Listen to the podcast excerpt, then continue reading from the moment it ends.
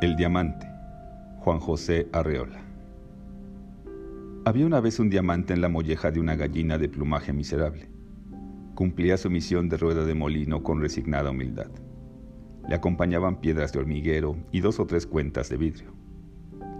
Pronto se ganó una mala reputación a causa de su dureza. La piedra y el vidrio esquivaban cuidadosamente su roce. La gallina disfrutaba de admirables digestiones porque las facetas del diamante molían a la perfección sus alimentos. Cada vez más limpio y pulido, el solitario rodaba dentro de aquella cápsula espasmódica. Un día le torcieron el cuello a la gallina de miserable plumaje. Lleno de esperanza, el diamante salió a la luz y se puso a brillar con todo el fuego de sus entrañas. Pero la fregona que destazaba la gallina lo dejó correr con todos sus reflejos al agua del sumidero revuelto en frágiles inmundicias.